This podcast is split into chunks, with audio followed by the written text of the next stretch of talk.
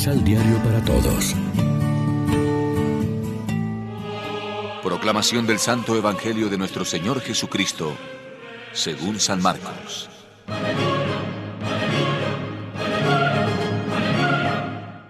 Después Jesús llamó a sus discípulos y a la gente y les dijo, Si ustedes quieren ser mis discípulos, tienen que olvidarse de hacer su propia voluntad. Tienen que estar dispuestos a morir en una cruz y hacer lo que yo les diga. Porque si solo les preocupa salvar la vida, la van a perder. Pero si deciden dar su vida por mí y por anunciar las buenas noticias, entonces se salvarán. De nada sirve que una persona gane todo lo que quiera en el mundo si al fin de cuentas pierde su vida. Y no hay nada que una persona pueda dar para salvar su vida. Delante de esta gente malvada que rechaza a Dios, no se avergüencen de mí ni de mis palabras. Si lo hacen, yo, el Hijo del Hombre, me avergonzaré de ustedes cuando venga con el poder de mi Padre y con sus ángeles. Jesús también les dijo, Les aseguro que algunos de los que están aquí no morirán hasta que vean llegar el reino de Dios con poder. Lección Divina. Amigos, ¿qué tal? Hoy es viernes 18 de febrero y como siempre nos alimentamos con el pan de la palabra que nos ofrece la liturgia. El programa de Jesús no propone la renuncia al sufrimiento y la ascesis por sí mismo.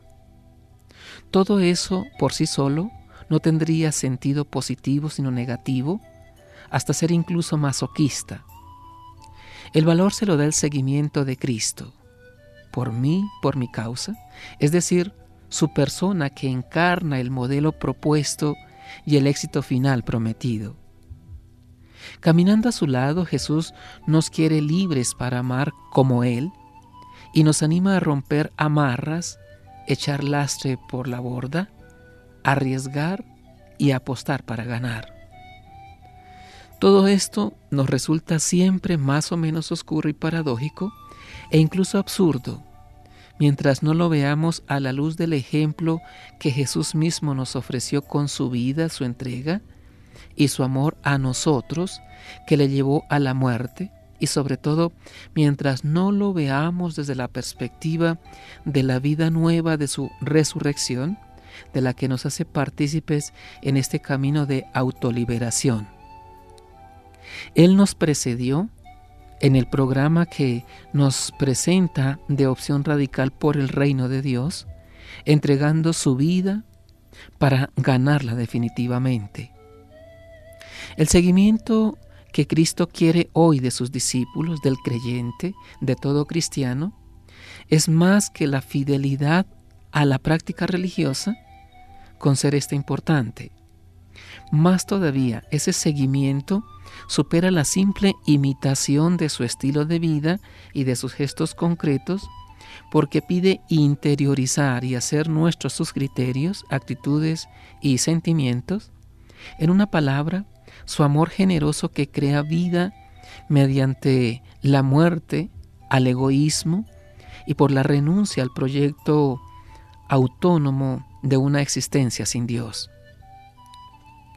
El hombre actual, cual niño caprichoso y mimado en la abundancia, no aprecia valores del espíritu como la renuncia y la ascesis.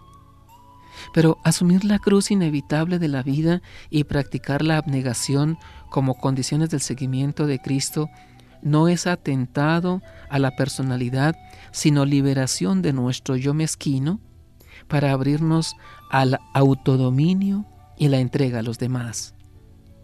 Esto nos posibilita una mayor madurez y plenitud humanas, es decir, crecer como personas y como discípulos de Jesús.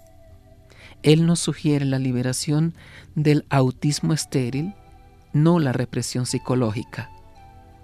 Reflexionemos. ¿Hemos incorporado el misterio de la cruz en el desarrollo de nuestro proyecto personal de vida? Oremos juntos.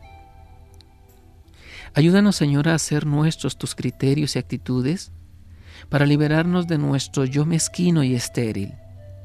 Por tu palabra y ejemplo, entendemos que la medida de nuestra libertad es la capacidad de amar y de Ascesis Evangélica.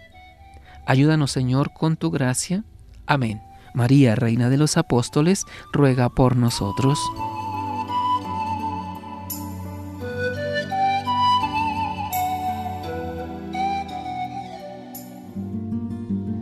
Complementa los ocho pasos de la Alexio Divina adquiriendo el emisal Pan de la Palabra en Librería San Pablo o distribuidores. Más información www.sanpablo.co Pan de la Palabra. Vive la reflexión.